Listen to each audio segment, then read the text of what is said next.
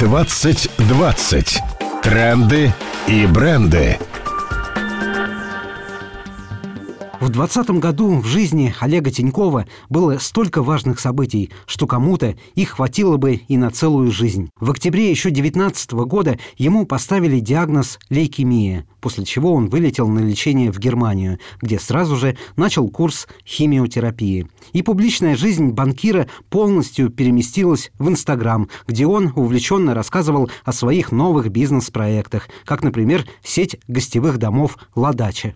И только в марте 2020 года он через все тот же Инстаграм сообщил о своей болезни после чего акции Тинькофф банка рухнули. После этого мы брали интервью у главы группы Тинькофф Оливера Хьюза, то есть у менеджера, который управляет бизнесом Олега Тинькова. И вот что Бизнес ФМ тогда сказал Хьюз. Дико тяжелая ситуация, в первую очередь для Олега. Но он борец, он борется. Мы очень любим Олега, и мы ему желаем, конечно, скорейшего выздоровления. Но он не участвует в бизнесе. Он не знает, какие продукты мы разрабатываем. Он не знает про наши IT-проекты. Он даже не знает про многие достаточно крупные инвестиции, которые мы делаем. Конечно, на уровне стратегии Олег есть. Я с ним достаточно часто разговариваю. Ситуация с Олегом, конечно, ужасна. Но это никак, ни малейшим образом не влияет на бизнес-группы. Вообще никак.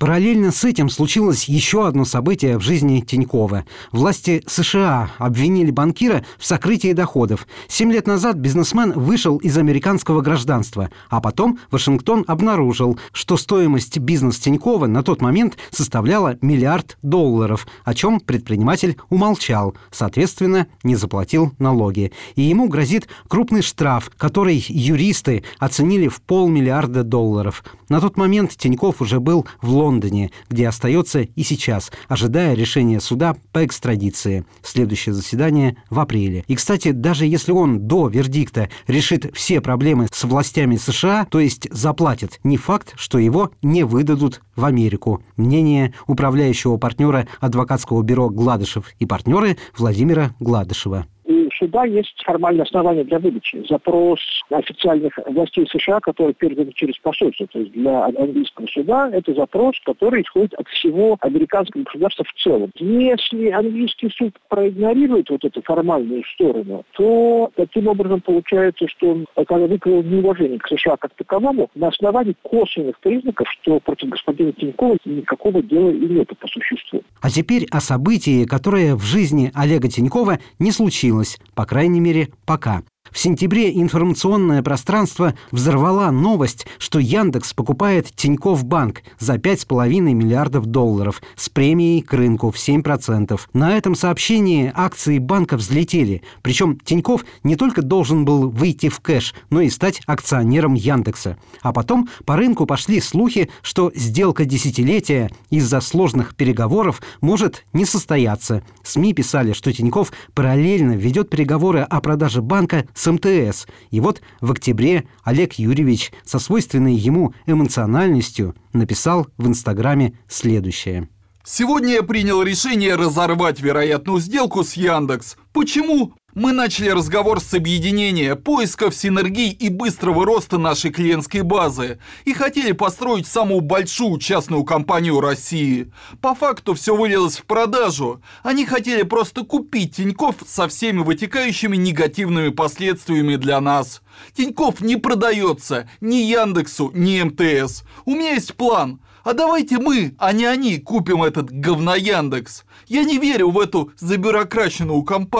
Версии с двух сторон были разные. Сам Тиньков в письменном интервью Forbes сообщил, что он понял, что Яндекс хочет именно поглотить банк, а это, по сути, покупка контроля. И тогда надо платить премию не в 7%, а в 25-40%. По словам бизнесмена, он предлагал основателю Яндекса Аркадию Воложу увеличить премию, но тот сказал, что это нужно согласовывать с советом директоров. Но к тому моменту Тиньков уже устал торговаться и решил прекратить переговоры. В Яндексе эту версию опровергли. А ранее там говорили, что в процессе переговоров банкир выдвигал все новые требования. Вполне вероятно, что оба взгляда на срыв сделки правдивы. Вот как это нам тогда прокомментировал президент компании «Московские партнеры» Евгений Коган. Олег Тиньков, он, во-первых, человек эмоциональный. Ну, кто его знает, тот знает. Во-вторых, ну, видимо, он столкнулся с какой-то действительно бюрократией. Вы понимаете, в любых сделках слияния и поглощения всегда есть элемент разницы культур. Это очень важно. Бывают достаточно бюрократические, жесткие системы, а бывают системы достаточно все-таки менее формальные, основанные на лидерском качествах, на драйве и так далее и тому подобное. Так что лучше, вы знаете, в таких ситуациях, если характер не сходится, лучше разойтись как можно быстрее. Это как женитьба. Не подошли характерами, лучше быстрее разбежаться, пока нет детей. В итоге небольшой пакет акций Тиньков все-таки продал в рынок, выручив за них 325 миллионов долларов. Бизнесмен написал, что деньги пойдут на благотворительный фонд борьбы с лейкемией и решение юридических проблем. Видимо, Тиньков имел в виду налоговые претензии США. Кстати, когда стало известно о сделке с Яндексом, то все деловые СМИ отмечали, что в свете проблем с США банкиру сейчас нужен кэш – хотя сам Тиньков писал, что кэша у него полно. Но ведь он все-таки продал часть акций, и, возможно, ему придется продать еще, говорил Бизнес ФМ главный редактор банковского портала finnews.ru Владимир Шевченко. Там речь идет о 300 миллионах долларов. И, насколько я читал ранее о претензиях налоговых органов, этого может не хватить. Там должно быть немножко больше сумма. То есть э, Тинькову, скорее всего, придется продать еще пакетик своих акций чуть позже. Ну, когда будет уже более-менее понятно, во что претензии налоговых органов США могут вылиться. Смотрите, у Тинькова не состоялась продажа банка Яндексу, и через некоторое время выходит информация, что Тиньков продает свои акции в рынок. Мне кажется, эти две новости связаны между собой. Тинькову действительно нужны деньги. Интересно, что несмотря на насыщенный и очень сложный год в жизни Тинькова, бизнес его чувствовал себя отлично. За год капитализация группы выросла на 50%, превысив 6 миллиардов долларов. А по количеству активных клиентов банк вошел в первую тройку вместе со Сбером и ВТБ, что вполне объяснимо. Тиньков – высокотехнологичный банк, и в пандемию его технологии оказались востребованными. Правда, Тиньков в декабре написал пост о том, как тяжела работа бизнесмена, а все хотят от него только денег и продолжают считать предпринимателя вором и жуликом. Банкир задал риторический вопрос, стоило ли оно того. Ну а что касается здоровья Олега Юрьевича, недавно на очередном суде по экстрадиции его юрист говорил, что шансы на выживание бизнесмена 50%. Но 19 декабря Тиньков сообщил, произошло чудо. Полная ремиссия после пересадки костного мозга.